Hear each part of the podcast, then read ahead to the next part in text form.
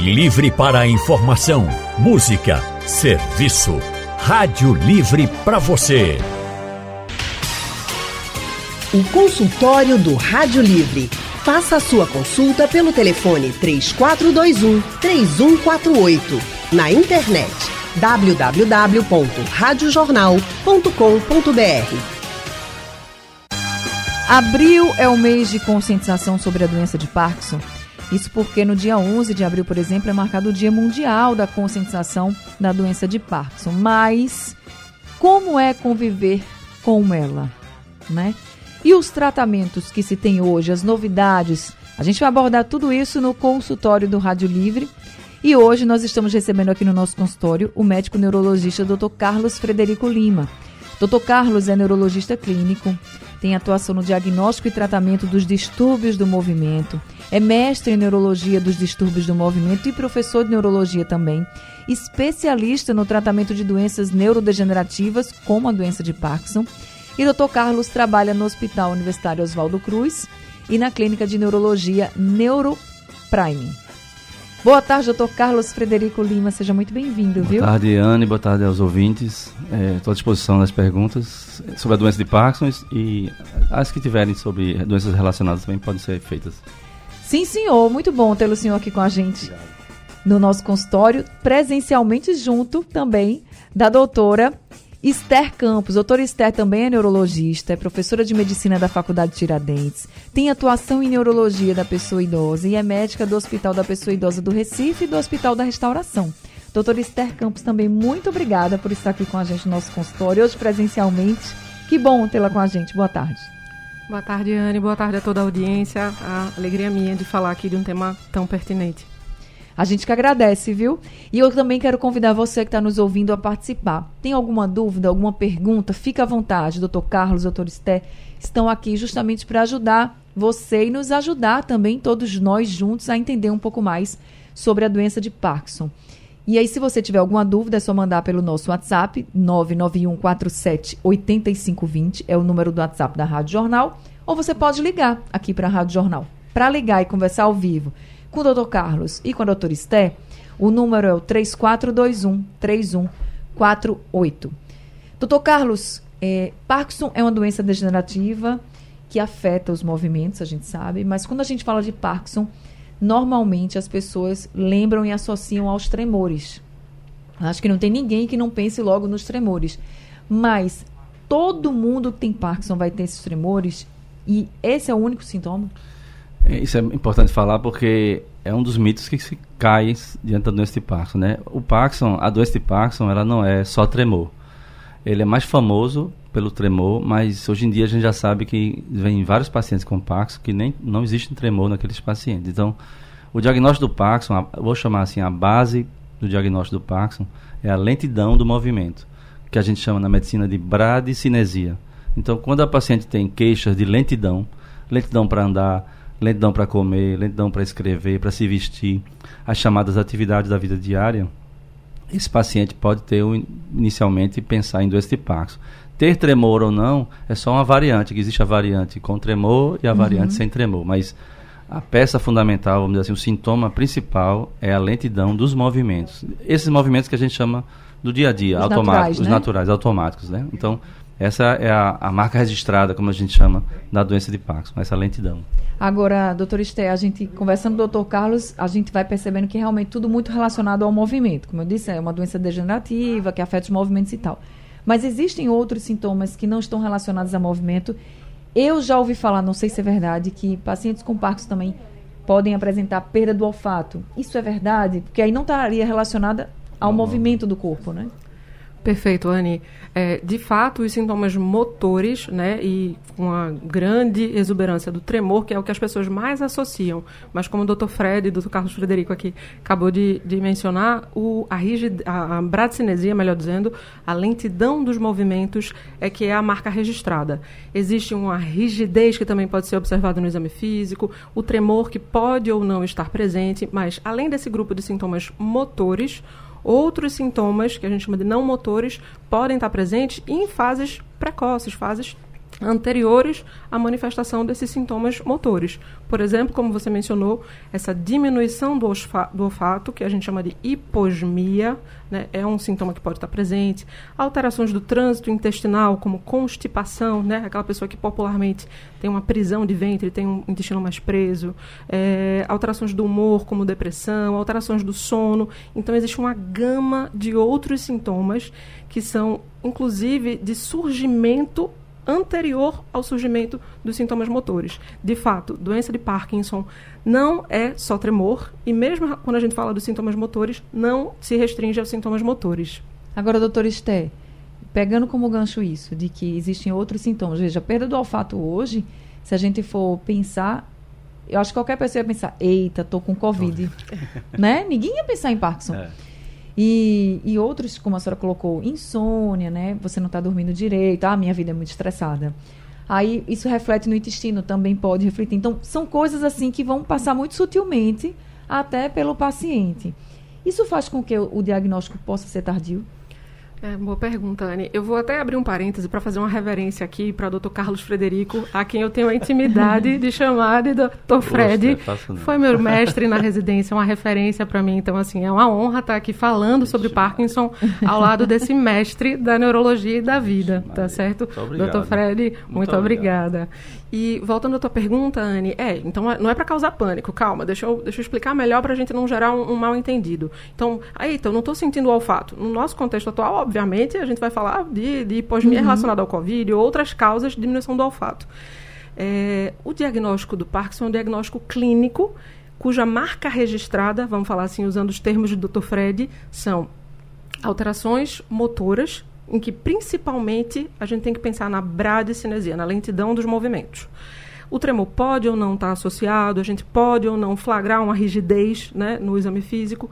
E outros sintomas, eles, quando aparecem antes, é uma, é uma, uma, uma fase muito anterior, eles não dizem que a pessoa vai desenvolver Parkinson, né? Então, quem está em casa, eita, eu estou sem sentir o olfato, meu Deus. De fato, não é para pensar que vai desenvolver Parkinson, mas voltando ao cerne, voltando ao núcleo né, do, do, do quadro clínico dos sintomas, são sintomas motores e sintomas não motores, mas a marca registrada da doença de Parkinson é a lentidão do movimento, é a bradicinesia, como é chamado no, termo, no, no linguajar médico. Tá certo. E doutor Carlos Frederico, essa é uma doença ainda considerada de pessoas mais vividas, pessoas idosas ou não? Esse, esse outro mito interessante de, que vale a pena a gente falar nessa, nessa semana da conscientização aqui, né? É, a doença de Parkinson ela atinge eh, na sua prevalência maior a, a, média de 60 anos de idade, que seria o idoso, né?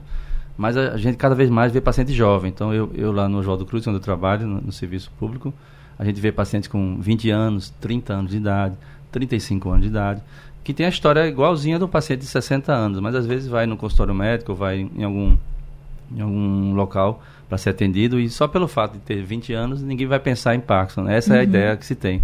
Mas tem que se pensar em Parkinson, porque a idade não é mais um, um vamos dizer assim, um, um fator parâmetro? limitante, um parâmetro, né? Você pode ter Parkinson em qualquer idade. É claro que os mais jovens, esses que estou falando, são teoricamente os que têm um gene, já, já foram descritos mais ou menos 17 genes que dão é, a capacidade de ter doença de Parkinson. Então, esses mais jovens, fatalmente, eles devem ter algum gene causador da doença de Parkinson. Às vezes tem história familiar, às vezes nem tem, às vezes é um, um parente mais distante. Mas a doença, ela pode aparecer em qualquer idade. Quando ela é mais jovem, é mais difícil o diagnóstico exatamente por causa disso. Então, essa semana de conscientização é exatamente para dizer isso. Você que é jovem, que tem algum sintoma parecido com esse, procure o médico, porque pode ser Parkinson mesmo. Não, não espere outro diagnóstico, porque isso acontece muito. O paciente fica, não, não é possível, é, deve ser outra coisa. Eu sou jovem, Eu sou né? jovem e tal, né? E então, aí também é, serve de conscientização até para os profissionais médicos isso. também, né? O que é interessante do Pax, o que você falou em relação, e, e a Esté falou também muito bem sobre isso, é que os sintomas não motores, eles aparecem muitos anos antes. Para você ter uma ideia, constipação, que é a prisão de ventre, às vezes 20 anos antes. Nossa. É, é, anosmia, que você falou que é interessante também, às vezes 10, 15 anos antes. Então, anosmia é o olfato? É o olfato, né? É a, a perda do olfato. E aí, imagine, o paciente está lá com seus 35 anos, com anosmia, e aí vai investigar, não acha causa. Depois de vários anos aparece uma constipação, depois de vários anos. Daí, quando ele chegar aos 50 anos, aparece um quadro de tremor, de rigidez. A doença já era daquela desde o começo. Só que a gente não sabia e hoje está sendo estudado exatamente esse o quando começa a doença, de, que, que ponto começa a doença de Parkinson aí nesse ponto, né? Então, assim, esses sintomas são realmente difíceis de dar diagnóstico. A gente geralmente dá o diagnóstico retrospectivo. Quem sabe as próximas pesquisas estão em cima desse grupo para ver se a gente consegue dar esse diagnóstico antes de aparecer né, um quadro motor para tentar o tratamento. Para tentar né? retardar, retardar, inclusive, essa coisa a evolução do, da doença. Da exatamente. evolução da doença. Esse que eu é acho que é o grande desafio hoje, né, doutor? Eu, com certeza. O, o, a busca da, da cura, né, está cada vez mais no estudo precoce desses sintomas para a gente evitar que chegue ao ponto de ter tremor, evitar que chegue ao ponto de ter rigidez. Basicamente seria isso. Tá certo, gente. A gente está acompanhando aqui muitas pesquisas, muitos tratamentos. A gente vai falar disso com o doutor Carlos, também com o doutor Esté, e eu quero ouvir vocês. Se vocês têm alguma dúvida, manda para a gente. 99147-8520 é o número do WhatsApp da Rádio Jornal para você participar do consultório. Ou ligue para 3421-3148 que é o número do telefone da Rádio Jornal, para você conversar ao vivo com o doutor Carlos e o doutor Esté. Já estou recebendo aqui alguns áudios, daqui a pouquinho a gente solta os áudios do WhatsApp. Se você quiser participar, é o 99147 8520, o número do WhatsApp da Rádio Jornal, para você fazer perguntas, e o número do telefone para você ligar é o 3421 3148. Doutor, doutor Esté, na hora do diagnóstico de Parkinson, fez o diagnóstico. É preciso uma equipe multidisciplinar para fazer esse diagnóstico, para acompanhar o paciente, porque se a gente está falando de um paciente que vai ter sintomas motores, que vai ter problemas motores, acredito que outros profissionais também devam acompanhar esse paciente, né? Sem sombra de dúvida, Anne. É, acho que vale a pena ressaltar que o diagnóstico da doença de Parkinson envolve uma consulta, envolve uma avaliação médica, né? Ele não reside num exame complementar, ele, perdão, não reside é, em nenhum procedimento específico além da própria consulta. Então, através da anamnese, que é a entrevista que é feita, uhum. um detalhamento da história, como se instalou, como evoluiu, isso é muito importante.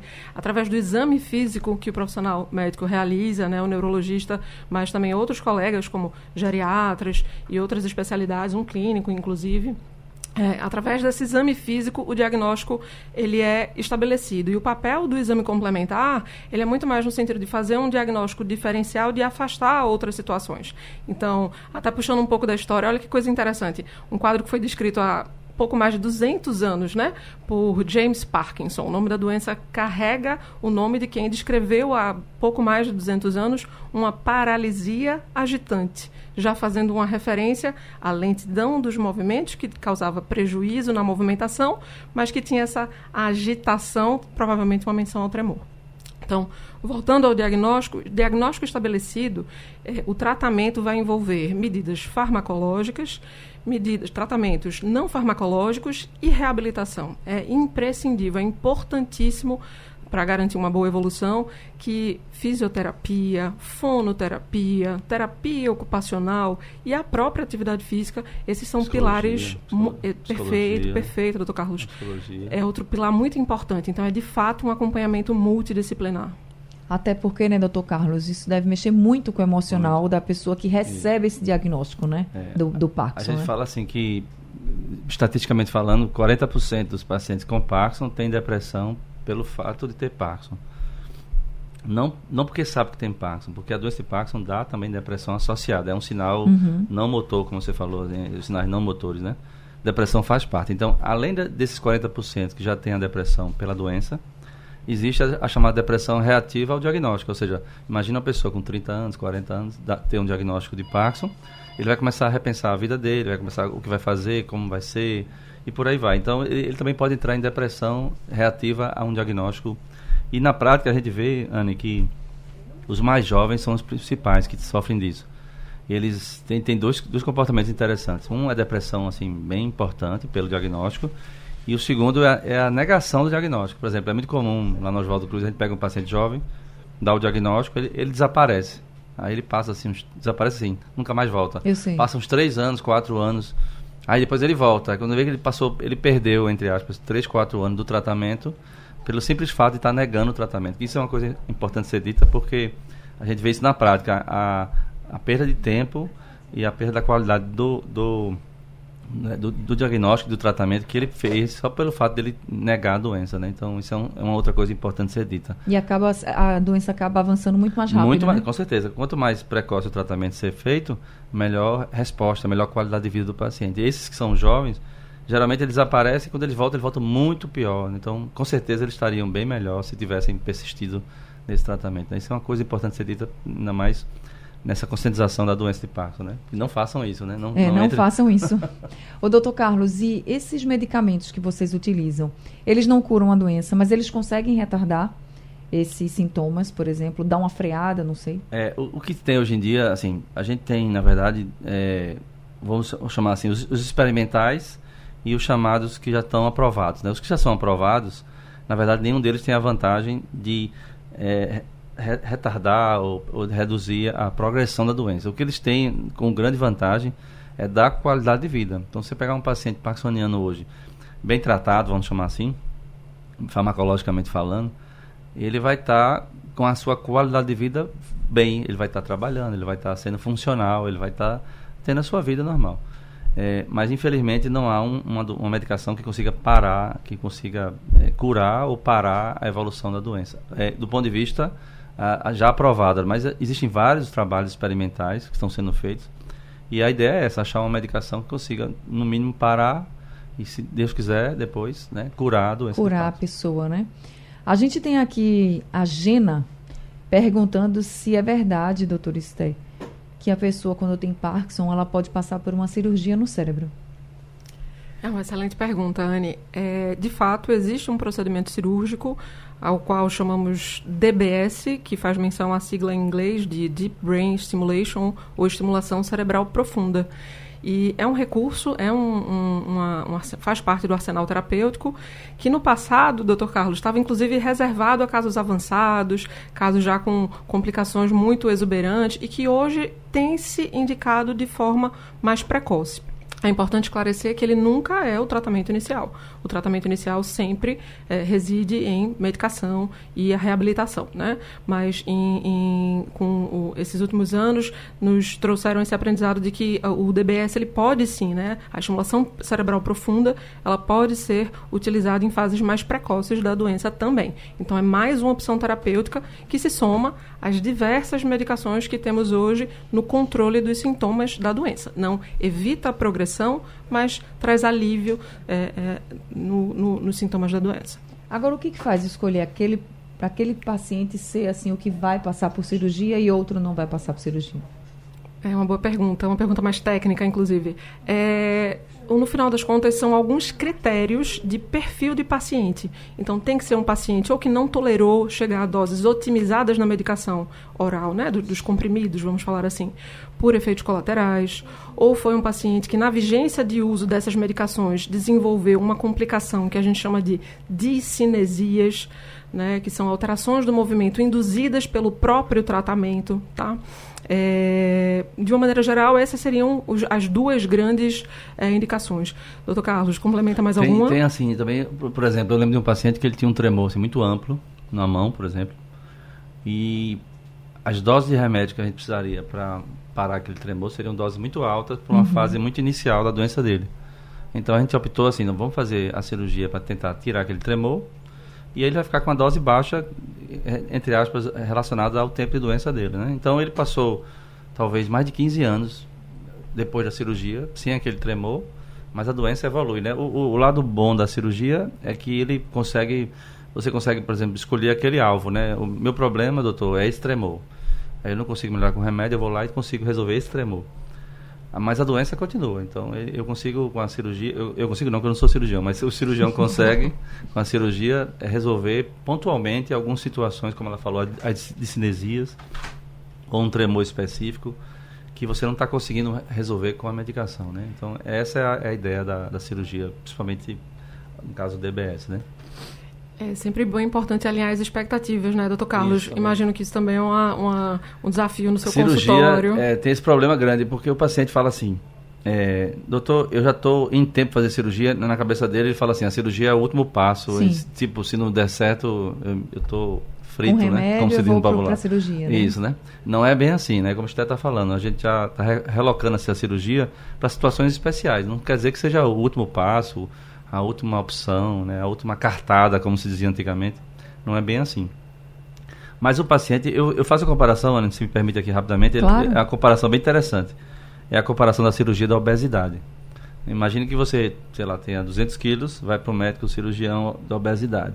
Aí você chega lá, ele vai dizer, olha, você precisa fazer um regime, fazer uma dieta, fazer exercício, vai comer isso, fazer aquilo, acordar cedo, blá blá blá blá blá blá blá blá, blá tomar. Aí ele fala assim, pra, o que, que ele pergunta pro, pro médico? Ele fala assim, doutor, não tem uma cirurgiazinha para para tipo acelerar, né, para resolver mais rápido? Ele fala, tem a cirurgia da obesidade.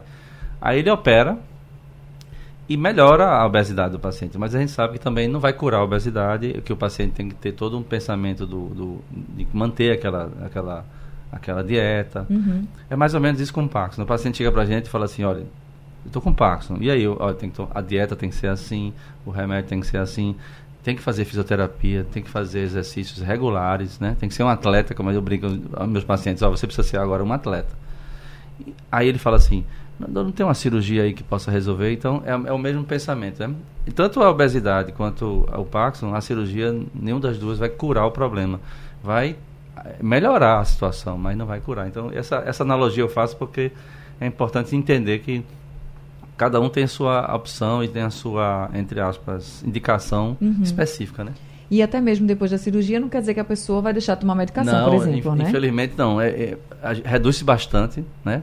Geralmente, vamos imaginar que o paciente está tomando, sei lá, 6 a 8 comprimidos, ele passa a tomar 2 a 3 comprimidos. Entendi. Uma média. Ele tem uma qualidade de vida muito melhor, com certeza. Mas infelizmente a doença ainda continua, ainda tem todo, né? Tem toda essa, essa, essa ideia que tem que ser dita ao paciente, senão a expectativa vai ser frustrante, né? É, e é importante pontuar também que o DBS, né, que a gente está chamando popularmente de cirurgia para o Parkinson, ainda não faz parte do rol de procedimentos que estão né, do SUS. né? Então, quando a gente fala especificamente nessa, nesse contexto, a gente né, tem algum... Esse é um grande dilema também, é uma grande, entre aspas, briga, entre aspas, né, dos, dos cirurgiões que fazem no serviço público a- o DBS, porque o material ainda não é liberado pelo SUS, tem toda uma, uma dificuldade, né, de ser feito. Deve ter muito paciente precisando, Uma fila, né? é uma Tem fila enorme, indicação isso, com Isso. certeza. e não consegue. Uma Diferente fila do- enorme de pacientes. Diferente do que acontece com as medicações, né, que são garantidas pelo SUS. A gente tem um rol, não Isso. todas as possibilidades, mas a gente tem um, um amplo rol de medicações com as quais a gente pode trabalhar e garantir essa melhora da qualidade de vida do paciente. Ainda pontuando finalmente sobre o DBS, tem algumas questões. Essa questão da, da- de alinhar a expectativa do paciente, na verdade, é trazê-lo à realidade do que pode ser esperado. Alguns sintomas em particular, eles têm uma pobre resposta ao DBS. Os, os estudos mostram que não, não, não melhoram muito. Então, é, sintomas que a gente chama de axiais, né, a própria disfagia, que é a dificuldade para engolir, que pode acontecer em fases mais avançadas, a- as alterações de marcha. Esses sintomas, eles tendem a responder de forma pobre. Então, assim, é- é necessário haver uma indicação precisa, se o paciente realmente preenche critérios, se ele tem o perfil para ser um candidato, é preciso alinhar essas expectativas de ver o que, que o paciente espera, o que, que ele acredita que vai ser a realidade, para a gente né, ver se Isso. isso está dentro da, de fato, realidade, e o acompanhamento multidisciplinar, que normalmente envolve um neurologista, um neurocirurgião, além de todo o restante da equipe, de fisioterapeuta, de fonoaudiólogo, de psicólogo, como o Dr. Carlos pontuou.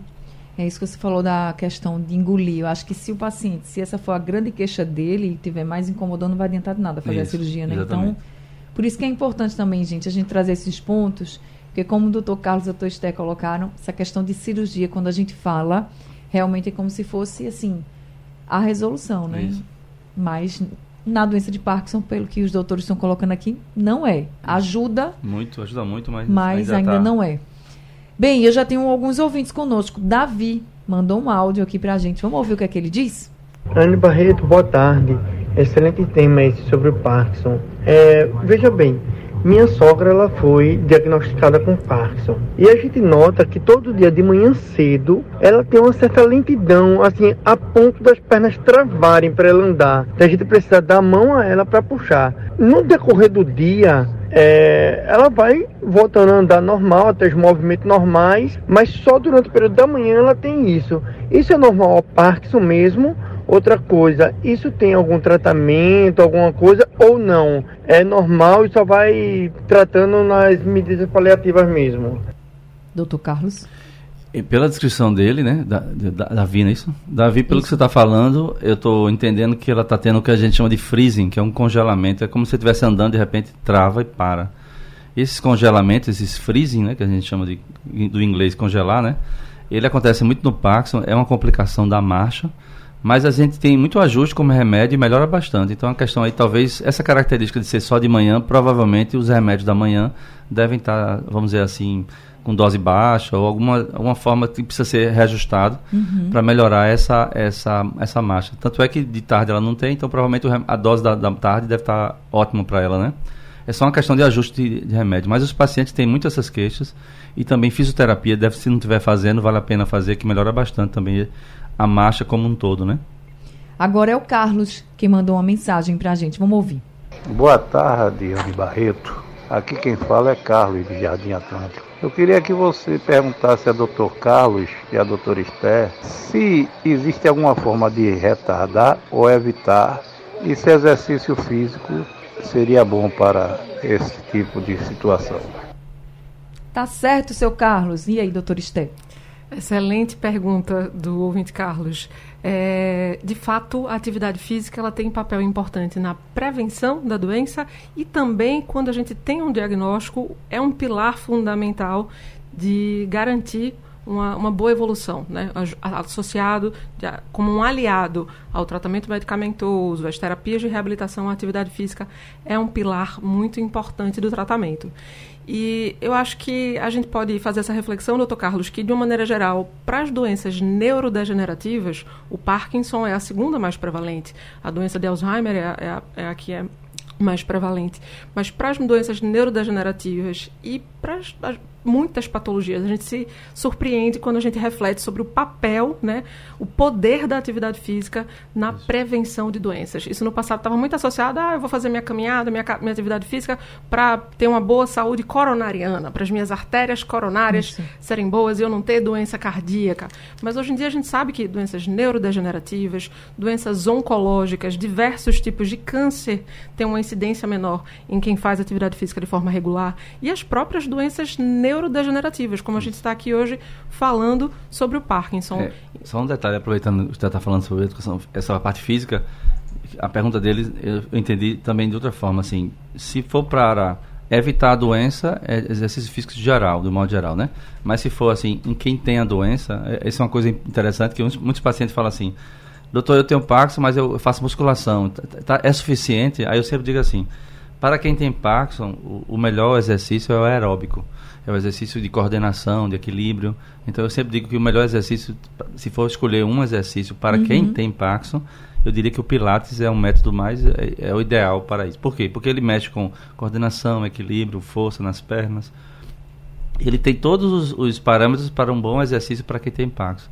Aí eu sempre digo assim: faça um Pilates, faça um Pilates pelo menos três vezes por semana, ou faça uma hidroginástica. Esses exercícios são exercícios que são muito bons para quem tem Parkinson. Agora, o que não impede você de fazer caminhada, não impede fazer fazer bicicleta, fazer outras coisas, mas se for para escolher para quem tem Parkinson, exercícios aeróbicos são os melhores, né? Por exemplo, musculação é muito bom, mas só musculação para quem tem Parkinson não é o suficiente. É, é, isso que eu quero dizer, né? Tá certo. É, tem um ouvinte aqui, o Ninho, ele mandou uma mensagem para a gente perguntando, doutor Carlos, o que a pessoa pode fazer se o seu familiar tiver Parkinson para que esse parente não tenha depressão? Esse relacionamento com os parentes que têm Parkinson é mais difícil, doutor? Essa pergunta é interessante que a gente vê na prática é duas coisas que chamam a atenção. Né? Primeiro, a depressão ela é uma doença endógena na doença de Parkinson, ou seja, é uma causada por a redução na, na dopamina né? e serotonina, que é um outro neurotransmissor. Então, o paciente vai ter, pelo menos 40% deles vão ter a depressão. Outra coisa que chama atenção é a, a face do paciente, como perde a expressão facial. A gente sabe que o Parkinson ele tem uma perda da expressão facial, ou seja, você olha para a face do paciente e ele não tem a, não expressa a emoção daquele momento. Você não sabe se ele está feliz naquele momento, se ele está alegre, se ele está triste, se ele está com raiva. Então é muito comum as pessoas da família ficarem é, achando estranho ele sem, a, sem aquela felicidade que está se apresentando tal.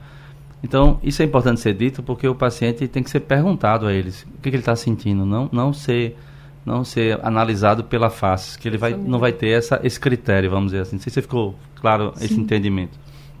E o papel da família é e, importante. E o papel né? da família é importante pra, exatamente para tirar essa, essa, essa dúvida. Né? Não, não, não, julgar pela capa. Vamos aquela frase, né? Não julgue o, o livro pela, pela capa, capa, né? Ele, ele pode estar com uma cara de tristeza, mas na verdade ele não está triste. E vice-versa, ele pode estar triste e você achar que ele está que é normal da, da face do pacto. Então, pergunte, né? Se informe.